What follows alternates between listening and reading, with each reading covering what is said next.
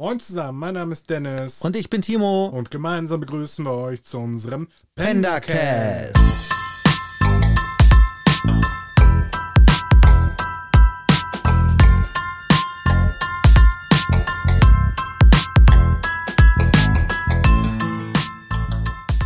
Willkommen zur vierten Folge unseres Podcasts mit dem Titel Lasagne zum Säbeln und dunkle Stollen. Auch für diese Folge gilt wieder Spoiler Alert.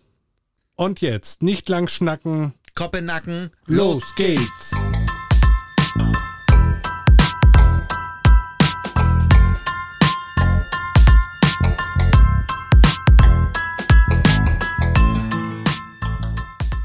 Kommen wir zum Fakt der Woche. Neben dem Schreiben hat Lincoln Child noch eine zweite Passion, das Programmieren. Seine Leidenschaft ging sogar so weit, dass er 1987 seinen Job als Lektor aufgab, um sich bei MetLife, einem Versicherungsunternehmen in New York City, hochtechnischer Programmierung und Datenanalyse zu widmen. Was bisher geschah. Im Naturhistorischen Museum kommen zwei Jungen auf eine bestialische Art und Weise zu Tode, während Margot Green an ihrer Dissertation arbeitet und William Smithback Jr. für sein Buch über das Museum recherchiert. Dr. Whitney Catterwalder Frog, Anthropologe und Margos Doktorvater, macht sich große Sorgen um das Museum und über die bevorstehende Aberglaube-Sonnenausstellung. Gibt es das berüchtigte Museumsmonster wirklich oder treibt sich ein Irrermuseum herum? Lieutenant Vincent D'Agosta macht sich daran, dieses Rätsels zu lösen und erlebt aber eine böse Überraschung. Nachdem sie Frogs Büro verlassen hat, stößt Margot Green auf dem Gang fast mit William Smithback Jr. zusammen. Gentlemanlike beugt er sich hinüber und zwinkert ihr dabei zu, um sie bei dieser Gelegenheit zu einem Mittagessen einzuladen. Obwohl sie heute bereits ihre Dose Smithback gehabt hat, stimmt sie zu, allerdings erst, nachdem er sie mit neuen Details zum Mord gelockt hat. In der Cafeteria angekommen, entdecken sie die üblichen Verdächtigen, die sich lautstark unterhalten und sich in Formaldehyd eingelegte Proben von irgendwelchen Würmern herreichen. In der trockenen Lasagne herumsäbelnd unterhalten sich die beiden. Smithback, wie es sich für einen reißerischen Journalisten gehört, kommt ohne Umschweife gleich auf den Punkt. Er berichtet ihr, dass die Polizei die beiden Morde endlich offiziell bestätigt hat. Von einer seiner dubiosen Quellen hat er erfahren, dass es tatsächlich ein Tier gewesen sein könnte, das die beiden Jungen angegriffen hat. Sie wurden buchstäblich zerfleischt. Margot, die lieber ihre Trockenlasagne genießen möchte, fährt Smithback an, der sie geflissen ignoriert. Er erzählt, dass die Polizei sogar eine Expertin zu Rate zieht, die angeblich von Klauen gerissene Wunden besser lesen kann als ein Blinder Blindenschrift. Dr. Mathilda Ziewicz. Smithback meint, der Name klinge fett. Was Margot dazu bringt, ein Lächeln zu unterdrücken, ist Pathologin der New Yorker Zoologischen Gesellschaft. Margot findet das alles absurd. Wie soll im Museum ein wildes Tier herumlaufen können? Smithback entgegnet, dass das Museum eine halbe Million Quadratmeter hat, die eine Raubkatze reichlich Versteckmöglichkeiten bieten. Außerdem gibt es kilometerlange Luftschächte, durch die sogar ein Mensch krabbeln kann. Und damit nicht genug. Es gibt unter dem Museum ein Labyrinth aus stillgelegten Stollen. Die Stollen waren beim ersten Bau des Gebäudes notwendig gewesen, da das Museum auf einen Sumpf errichtet wurde, den man nicht trockenlegen konnte. Typisch New York. All das scheint der Polizei zu reichen, um die Sache äußerst ernst zu nehmen. Hinzu kommen auch noch die Gerüchte über das Museumsmonster, von dem Assistenzkuratoren schwören, es in schlecht beleuchteten Gängen gesehen zu haben. Margot, von den Vorkommnissen erschlagen, wechselt das Thema und lenkt das Gespräch auf die Leiterin der PR-Abteilung, Lavinia Rickman, im Museum besser bekannt als ein Synonym für Schwierigkeiten. Sie war es, die Smithback anheuerte, um über die Aberglaube-Ausstellung ein Buch zu schreiben. Jetzt, da er im Museum ist und recherchiert, ist sie mit seiner Art zu schreiben allerdings alles andere als zufrieden. Seine Darstellungen seien zu effekthascherisch und jegliche Kritik am Museum wird von ihr zensiert. Im Grunde möchte sie, dass er nur mit dem Betreuer der Ausstellung spricht, dessen Zitate allesamt unzensiert bleiben. Wie es der Zufall so will, ist es genau er, der sich zu den beiden an den Tisch setzen möchte. George Moriarty. Margot findet, dass Moriarty genau dem typischen Museumsangestellten entspricht. Mittelgroß, etwas dicklich, mit zerknitterter Tweedjacke, in einem Braunton, den so gut wie alle seiner Kollegen tragen. Außergewöhnlich an ihm ist lediglich seine Armbanduhr, die wie eine Sonnenuhr aussah, und seine haselnussbraunen Augen hinter seiner Hornbrille. Smithback, immer noch sauer ob seiner Zensur, lässt seinen Frust am jungen Moriarty aus. Sichtlich unbeeindruckt tut dieser Smithbacks Wehklagen ab und wendet sich lieber Margot zu. Er erzählt, dass sich einige Schaukästen über alte Arzneimittelkunde in der Aberglaube-Ausstellung befinden, was er zum Anlass nehmen möchte, um sich mit Margot auszutauschen. Smithback, sichtlich gelangweilt, verlässt die beiden. Währenddessen befinden sich Lieutenant D'Agosta und der Hundeführer Jonathan Ham im Keller des Museums. Die beiden werden begleitet von einem Hilfshundeführer mit den beiden Spürhunden Castor und Pollux sowie zwei weiteren Polizisten mit großkalibrigen Schrotgewehren. Zuvor waren sie am Fuß der Wendeltreppe gewesen, und schon da musste Hem feststellen, dass der Tatort für Hundenasen unbrauchbar war. Während der letzten 18 Stunden sind unzählige Menschen kreuz und quer herumgelaufen und haben alles mit Chemikalien, Sprühlacken und Kalk behandelt. Ganz zu schweigen von den Körpergerüchen dieser unzähligen Menschen. Ham versuchte trotzdem einigen Spuren zu folgen, vergeblich. Deshalb entschlossen sie sich, Suchrunden zu drehen, in der Hoffnung, dass die Hunde irgendwo im Museum doch noch auf eine Spur stoßen. Die Hunde waren verwirrt. Immerhin waren sie nicht für die Suche in Innenräumen ausgebildet. Hems Schuld kann dies aber nicht sein. Die Polizei konnte ihm ja noch nicht einmal sagen, ob sie nach einem Tier oder einem Menschen suchen. Nachdem die Suche für eine halbe Stunde unterbrochen wurde, weil die empfindlichen Nasen der Hunde durch Paradichlorbenzin gestört wurden, stehen sie nun vor einer Stahltür, die zu einer steinernen Treppe führt. D'Agosta zieht seine Blaupausen zu Rate und erklärt der Mannschaft, dass die Treppe in die unteren Kellergeschosse führt. Der Hilfshundeführer geht mit den beiden Hunden voraus, gefolgt von Ham und D'Agosta sowie den beiden Polizisten. Sie kommen an eine Pfütze auf dem Boden, woraufhin Ham erklärt, dass im Wasser keine Spuren vorhanden sein können. D'Agosta entgegnet, dass nur bei Regen Wasser durch die Stollen fließt und seit der Tat keine Regen fiel, was den Hundeführer zufriedenstellt. Das Team kommt an eine Stelle, wo vier Stollen aufeinanderstoßen. Die Blaupausen gaben allerdings keinen Aufschluss über die unteren Kellergeschosse, so dass sie von hier an ohne Karte weiter müssen. Plötzlich werden die Hunde aufgeregt. Sie winseln und zerren an den Leinen. Ihre Nackenhaare stellen sich auf. Mit eingeschalteten Taschenlampen und schussbereiten Schrotflinten schlüpfen die beiden Polizisten an den Hunden vorbei. Der Helfer ruft den nun in Rage geratenen Hunden zu, dass sie sich beruhigen sollen. Hem, der Hundeführer, versucht die mit Adrenalin vollgepumpten Hunde am Halsband zu packen. Castor reißt sich jedoch los und rennt in die Dunkelheit. Ham will hinterher, doch ein scharfer, ziegenartiger Geruch lässt ihn innehalten. Dann reißt sich auch Pollux von alleine und rennt ebenfalls in die Dunkelheit, dem Geruch hinterher. D'Agosta befiehlt den beiden Polizisten, ihre Waffen zu entsichern, woraufhin diese ihre Schrotgewehre durchladen. In der Dunkelheit vor ihnen wird das Gebell, das von den nackten Wänden widerhallt, immer leiser, bis es irgendwann ganz verschwindet. Dann, auf einmal, ein schrecklicher, fast unnatürlicher Schrei, der ein wenig an quietschende Autoreifen erinnert. Der Lieutenant muss Ham davon abhalten, seinen Hunden in das Ungewisse zu folgen. Im selben Augenblick rast aus der Dunkelheit ein Schatten auf sie zu, was den beiden Polizisten Anlass gibt, sofort zu schießen. Ein ohrenbetäubender Krach hallt durch die Stollen und das Mündungsfeuer blitzt grell auf. Etwa zwei Meter entfernt finden sie Pollux, dem das Blut aus dem fast weggeschossenen Kopf quillt, tot, auf dem Boden. Ham, sichtlich erschüttert, kann nur noch mit schwacher Stimme klagen.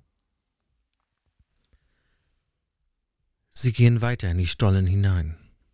Etwa nach hundert Metern machen sie eine schreckliche Entdeckung. Sie stoßen auf die Überreste des zweiten Hundes. In der Mitte fast auseinandergerissen, quellen dessen Gedärme aus seinem Unterleib direkt auf den feuchten Boden. Hem verlor seine Sprache nun ganz. Kurz dahinter gabelt sich der Stollen abermals. Dagosta stellt fest, dass sie ohne Karte und ohne Hunde nicht wissen, welchen Weg sie gehen müssen, woraufhin er beschließt, den Rückweg anzutreten. Die Spurensicherung soll sich um diese Schweinerei kümmern. Gut, nachdem wir uns jetzt wieder einen Überblick über das aktuelle Kapitel verschafft haben und in die Vergangenheit geblickt haben und nochmal vergegenwärtigt, was geschehen ist, lasst uns doch einmal über Smithback Jr. und Margot Green reden und seinen eventuellen, ja, begehrig, begehr, be, begehr, Begehrlichkeiten? Seine Begehrlichkeit. Hast du da wirklich den Eindruck, dass er Margot Green begehrt, dass er ihr den Hof macht?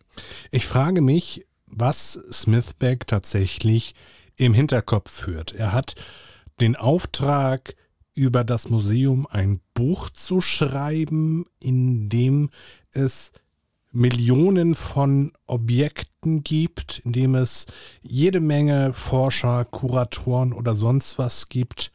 Warum sollte sich Smithback mit der Doktorandin für Ethnopharmalogie großartig ähm, beschäftigen? Kennen die beiden sich schon aus der Vergangenheit?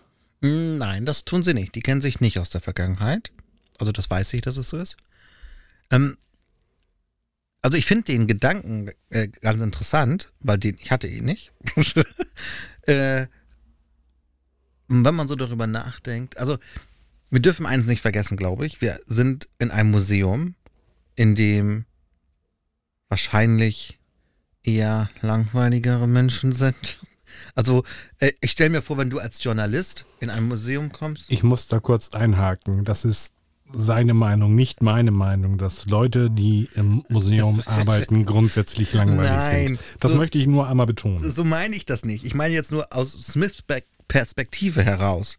Also er ist Journalist. Er möchte was rausfinden. Er möchte Gerüchte hören. Er möchte Sensationen aufdecken. Und hat es denn mit, mit Menschen zu tun, die darauf bedacht sind, naturhistorische Sachen herauszufinden. Die beschäftigen sich mit Gräsern und, und Fossilien und Stein und, und was weiß ich Pollen nicht alles. Und, und Bienen und Blümchen. Und Urvölker. Und das ist einfach nicht sein Metier. Also aus seiner Sicht hat er es wahrscheinlich eher mit Langweilern zu tun, aus seiner Sicht, ich betone das.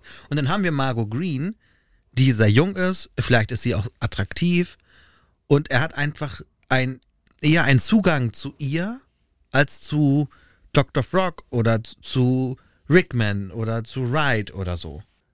Wir wissen aber auch tatsächlich noch nicht wirklich, wie alt Smithback ist, oder? Nee, nein, nein, das wissen wir nicht. Also er hat ja schon mal irgendwas, ein Buch veröffentlicht, also vor der Geschichte, in der es jetzt spielt, aber. Über ein Aquarium. Über ein Aquarium. Also ich schätze ihn jetzt so auf Anfang 30 vielleicht. So. Gut, also ich unterstelle ihm erstmal, er hat ein gesteigertes Interesse an Margot persönlich und du denkst eigentlich, er hat einfach nur einen guten Zugang zu ihr und versteht genau. sich super mit ihr. Ja, also er ist schon so ein Casanova und Womanizer und, und Schnacker. So. Ja, Schnacker würde ich eher sagen. Er möchte ja. das, was er weiß, unbedingt weitergeben. Genau, also er, er, genießt diese Aufmerksamkeit und, und die Gerüchte, das kommt ihm alles auch sehr gelegen. Wie Frog. Fall. Wie Frog, ja. Kommt ihm sehr gelegen. Aber jetzt ein ein äh, anderes Interesse an Margot Green hat. Interessant könnte sein. Wir werden sehen. Wir werden sehen. Genau. Das Museum, New York Natural History Museum of Modern Art, hätte ich jetzt was gesagt. Nein, das Natural History of Natural History, das Museum of Natural History. Von aus New York, oder? Aus ja. New York. Ja. Steht in New York. Modern Art, das war gut. ähm, ja, wir haben gehört, im bisherigen Verlauf des Buches, es soll eine halbe Million Quadratmeter groß sein, sich über vier Straßenblocks entlang ziehen, was nach gut Dünken heutzutage bei uns hier so in den Breitengraden vielleicht, weiß ich nicht, 200 Meter oder so ist, ich weiß es nicht. Ähm, ist es echt? Besteht es? Oder ist das eine Übertreibung?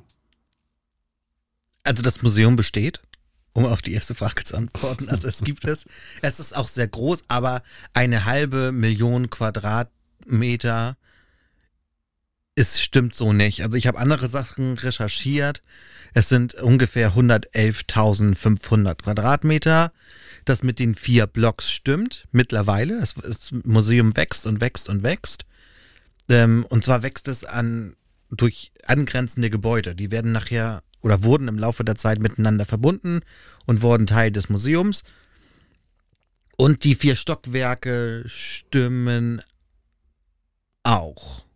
So, wobei es, glaube ich, im Buch fünf gibt. Aber, ähm, also vier Stockwerke stimmt auch. Ja. Also 25 verbundene Gebäude mit 111.000 Quadratmeter, also ungefähr ein Viertel so groß wie ja. im Buch beschrieben, falls das denn so stimmt. Jetzt ne, die Frage, die sich jetzt noch stellt, sind da jetzt auch Labore und so mit eingerechnet, also alles oder und Lagerräume eingerechnet oder nicht? Oder ist halt in diesen 111 Quadratmeter reine Ausstellungsfläche? 111 Quadratmeter. 111.000 Quadratmeter reine Ausstellungsfläche. Weiß es nicht, aber ich glaube, eine halbe Million wäre so oder so ganz schön übertrieben, oder? Ich weiß es nicht. Bei 33 Millionen Ausstellungsstücke, die das Museum umfasst, ähm, könnte ich mir eine halbe Million Quadratmeter doch eigentlich schon ganz gut vorstellen. Kommt dann immer darauf an, wie groß die Ausstellungsstücke sind. Ne? Reden wir von kleinen Fossilien oder so, so irgendwelche Schnecken. Da passen auch, äh, weiß ich nicht, äh, 1000 Stück in eine Kiste. Also ich spreche jetzt nicht von 33 Millionen Pottwalen oder so. Apropos Pottwal. Ein riesengroßer Blauwal wird ausgestellt im Museum. Ist wohl auch eine der Hauptattraktionen, Hauptattraktion. Allerdings nicht echt. Naja, nie echt, aber ähm, sieht halt schon ziemlich echt aus und der wird auch angestrahlt und mit Musik beschallt, wollte ich gerade sagen. Also die Besucher hören auch Musik, sodass die Illusion entsteht, dass man sich im Meer befindet und diesen Wal dabei zusieht, wie er durchs, durch den Ozean schwimmt. Und auch ganz berühmt natürlich ähm, der riesen T-Rex, der da in seiner Gänze, also die Knochen ausgestellt sind und so aufgebaut ist, als würde der vor einem stehen ist auf jeden Fall sehenswert und diese beiden Ausstellungsstücke nehmen natürlich auch ein paar Quadratmeter mehr in Anspruch. Also sei wirklich erwähnt, es handelt sich um ein Modell eines Blauwals. Wir hatten es in der Vergangenheit ja schon mal erwähnt. Wir waren vor einigen Jahren in Göteborg, dort im Naturhistorischen Museum und haben haben in Göteborg halt vor einem echten Wal, ich glaube tatsächlich ein Pottwal oder so, gestanden. Ich bin mir gar nicht mehr so sicher. Es ist auf jeden Fall dort das größte nicht lebende ähm, Tier, was ausgestellt wird. Also das größte seiner Art auf dieser Welt. Ja, das war auf jeden Fall sehr beeindruckend. Ich glaube, als bevor wir da waren, konnte man sogar in das Maul reingehen wir durften das nicht, als wir da waren. Das hatte irgendwelche Gründe, weil dumme Leute das irgendwie angefasst haben oder so. Ich bin der Meinung, die Geschichte ist sogar so, dass ähm, ja vorwiegend junge Leute sich auf romantische Art und ja. Weise in das Innere des Wales zurückgezogen haben. Ja, jetzt wo du es erwähnst, ja, genau so ist die Geschichte. Ja, ein bisschen ekelhaft, ne? In einem toten Tier äh, ja, sich zu lieben. Wenn ich, wenn ich mich daran erinnere, wie es sich angefühlt hat, dann. Ähm, als du es gemacht hast, oder? Als ich die Haut des Wales berührt habe so. von außen, ähm, was man auch nicht tun sollte, glaube ich. Ähm, ja, ich möchte es mir nicht vorstellen. Nee. Aber anderes Museum, andere Geschichte. Ähm, was noch beeindruckend ist an dem Museum in New York, also machen wir wieder einmal über den Ozean bitte, einmal über den Atlantik oder das Museum verfügt auch über eine der größten Bibliotheken, was Naturkunde angeht. Auch sehr beeindruckend. Und die haben sogar ein 3D IMAX Kino im Museum, in dem natürlich keine Blockbuster gezeigt werden. Also man kann sich da nicht den neuesten James Bond anschauen. Aber natürlich Dokumentation über was auch immer da gerade ausgestellt wird, sollte man auf jeden Fall machen. Oder kann man auf jeden Fall machen. Ich finde es tatsächlich auch bemerkenswert, dass tatsächlich in diesem Museum, ja, es wird dort geforscht, es tatsächlich auch zwei Hightech ähm, Molekularlabore gibt, in denen Magus Forschungsgebiet, ähm, das es dort gibt, definitiv gut erforscht werden könnte. Ja, ist erstaunlich, oder? Andere Universitäten verfügen über sowas nicht. Äh, und das Museum in New York tut das. Ich vermute mal, dass auch das, das Museum Lehranstalt vom, von der New York University ist oder so. Das kann durchaus sein, ja. Auf jeden Fall ist beeindruckend, wenn ihr mal in New York sein solltet, solltet ihr auf jeden Fall auch ins Museum gehen äh, und Zeit mitnehmen. Ich habe gelesen, dass man gut und gerne einen ganzen Tag dort verbringen muss, um alles zu sehen. Eher zwei. Eher zwei. Der durchschnittliche Museumsbesucher hält sich dreieinhalb Stunden im Museum aus, auf. Ähm, läuft und aber, wahrscheinlich auch aus. ja, äh, läuft dann natürlich aber schnurstracks auf die Sachen zu, die ihn interessieren. Also die Dinosaurier-Ausstellung gucken sie sich dann an, aber die Ausstellung über irgendwelche Mineralien oder so lassen sie vielleicht beiseite. Wenn man viel sehen möchte, dann sollte man viel Zeit einplanen. Und um hinzukommen, unbedingt die U-Bahn benutzen, denn das Museum hat seine eigene U-Bahn-Station. Ja, stimmt.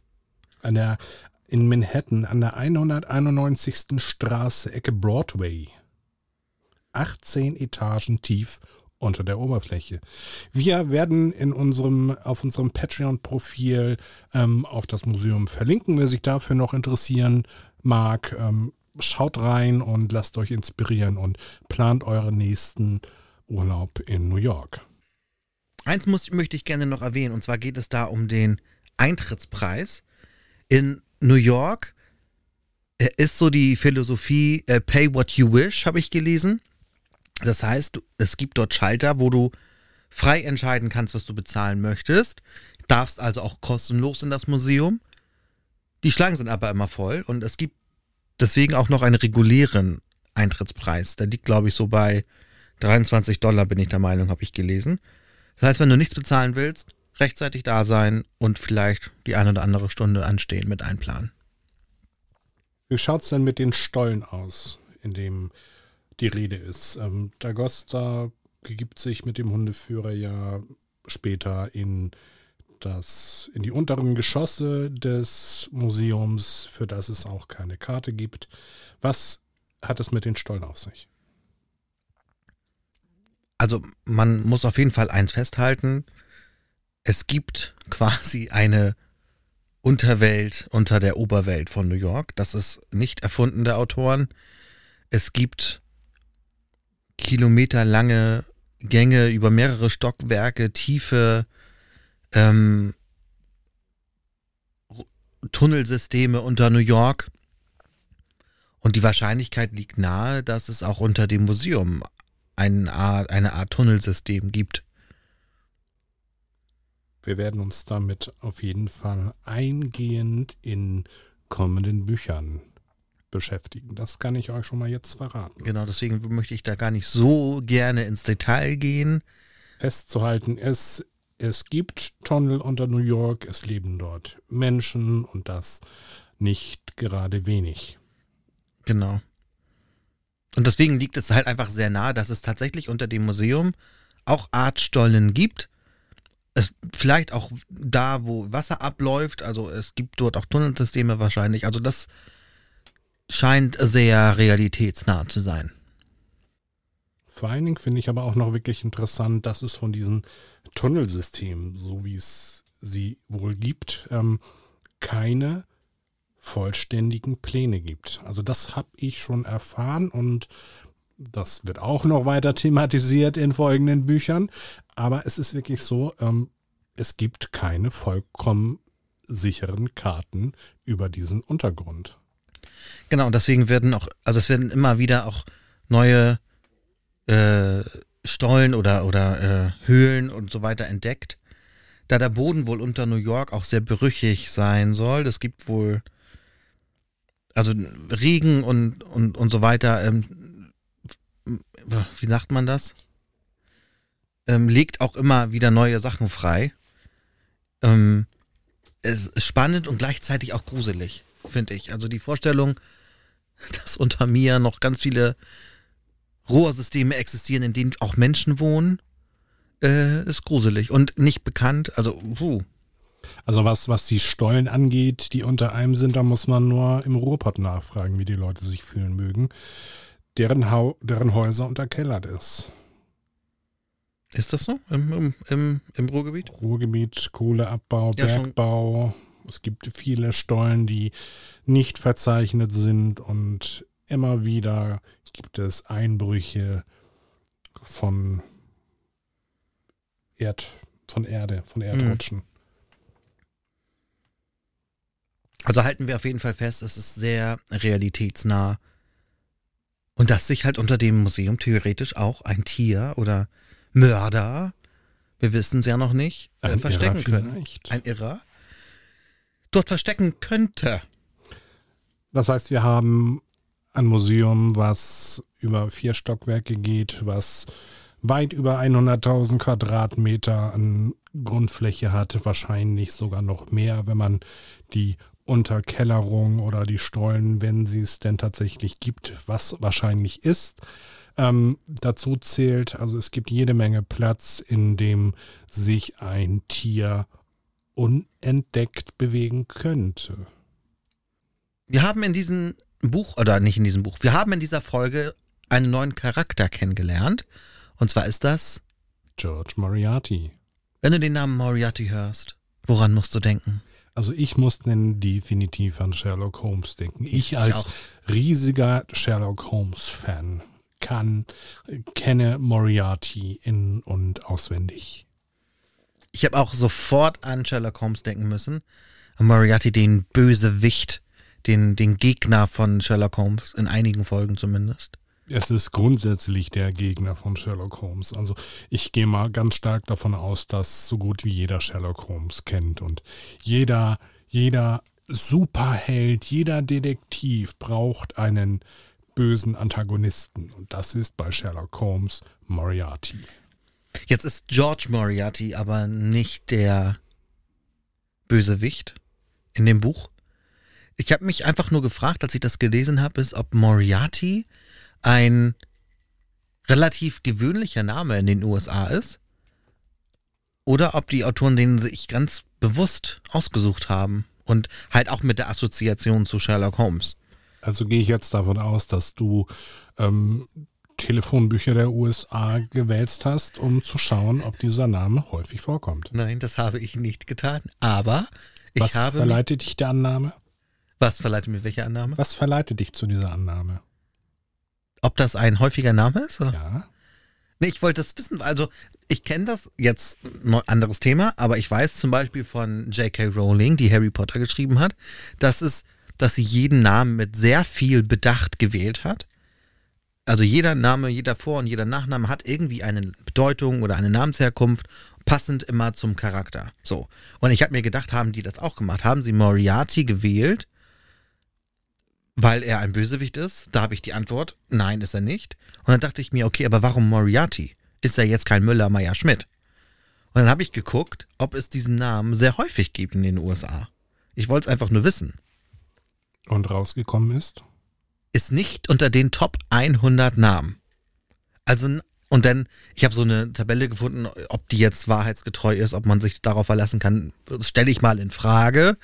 Aber da steht, dass es in den USA weniger als 900.000 Menschen gibt mit dem Nachnamen Moriarty. Ist halt kein Müller-Meyer-Schulze. Ist kein Müller Meyer Schulze. Ich bin aber auf ganz lustige Namen gestoßen in den Top 100, unter anderem auch das Müller, also mit U-Umlaut in den USA und so weiter. Und äh, ja, Das ist lustig. das finde ich lustig, dass es nicht irgendwie. Also Smith war Nummer eins und dann gibt es natürlich so Thomas und Phillips und so weiter. Doe. Doe und White und Black und wie sie nicht alle heißen, aber halt auch deutsche Wörter, so wie Fischer und Müller und so. Fand ich interessant. Nicht? Findest du es nicht interessant? Nein, du weißt ja mit Sicherheit, wo das Ganze herkommt. Ja, weil die Deutschen eingewandert sind, das ist mir schon klar. Und dass sie ihren Namen behalten haben. Aber auch in der Schreibweise. Und worüber sind sie eingewandert? Über ein Boot. Wie, worüber sind sie eingewandert? Wo waren wir letztes Jahr? Wir waren in einem Museum. In dem Einwanderermuseum. Ja, aber worüber sind sie jetzt eingewandert? Auswanderermuseum. Auswanderer, nicht Einwanderer. Berlin-Stadt. Ja, aber worüber sind sie denn eingewandert? Über Hamburg. Ach so meinst du das? Ich dachte jetzt, du meinst mit einem Boot oder mit einem Flugzeug. Ja, ähm, im 18., 19. Jahrhundert sind sehr viele Menschen aus, ja, aus, aus Deutschland, aus Europa mit dem Flugzeug in die USA geflogen. Okay, um das jetzt einmal festzuhalten, äh, ich trinke Alkohol und ich glaube, ich, der, ist schon, der zeigt schon seine Wirkung. Okay, du Spürhund, dann erzähl uns doch mal von deiner Arbeit im Museum.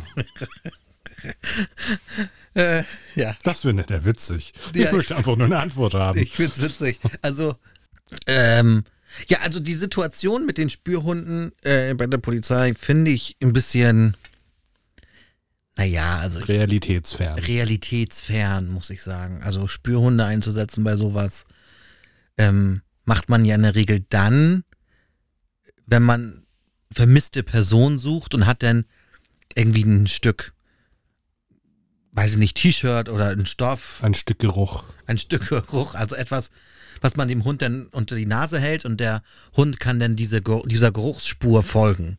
Den sogenannten Referenzgeruch. Referenz, den Referenzgeruch. Und jetzt hier in dem Buch suchen sie ja etwas Unbekanntes. Und was sollen die Hunde denn suchen? Also welchen Geruch sollen sie denn verfolgen? Sie haben ja nichts.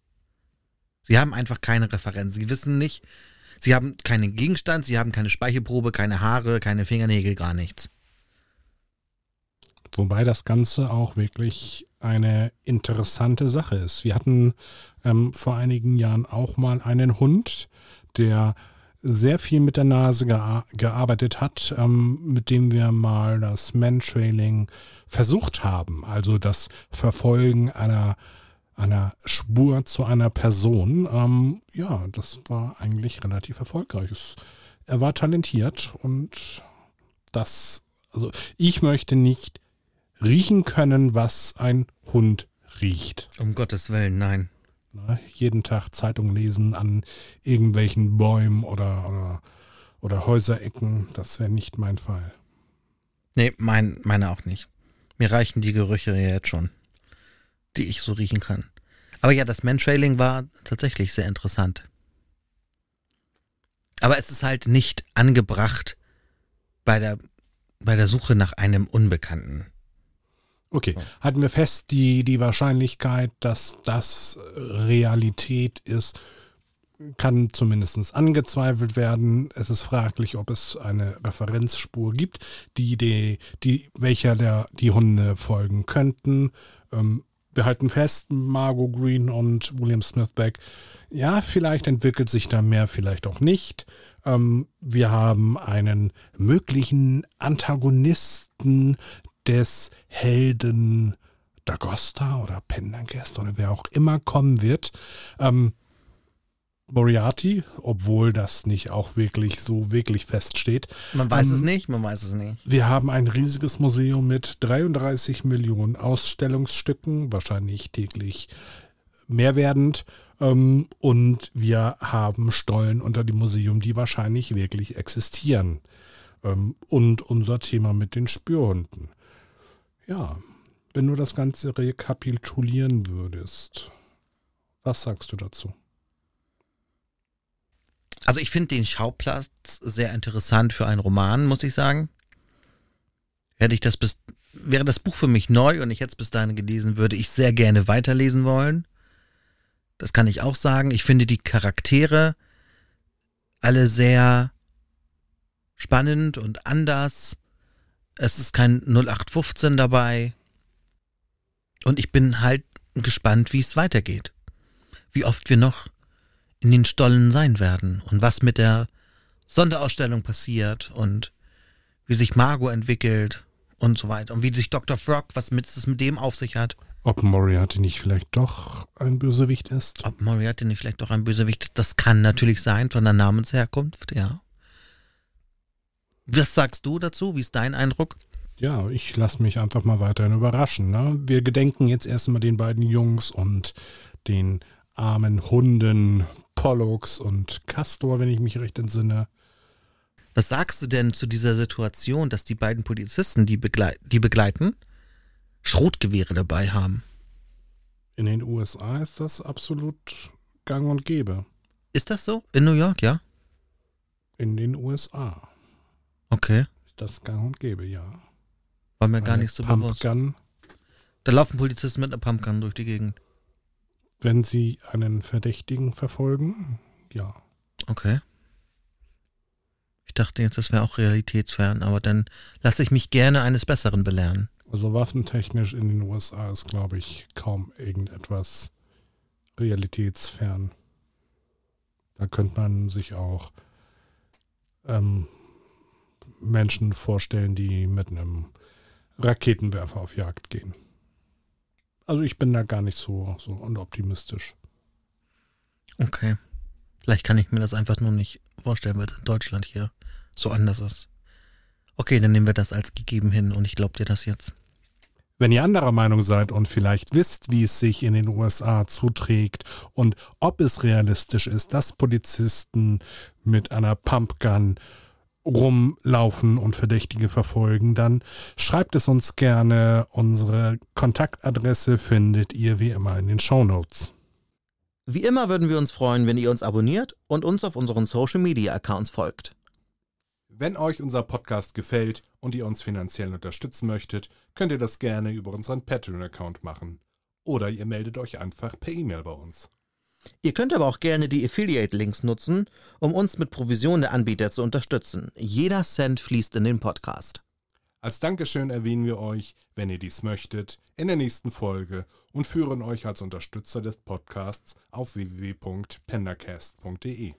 Alle Links dazu und auch Infos zu unserem Titelsong All Over Now, zu finden auf AudioHub, findet ihr wie üblich in den Show Notes. Schaltet nächste Woche wieder ein zu unserem Pendacast.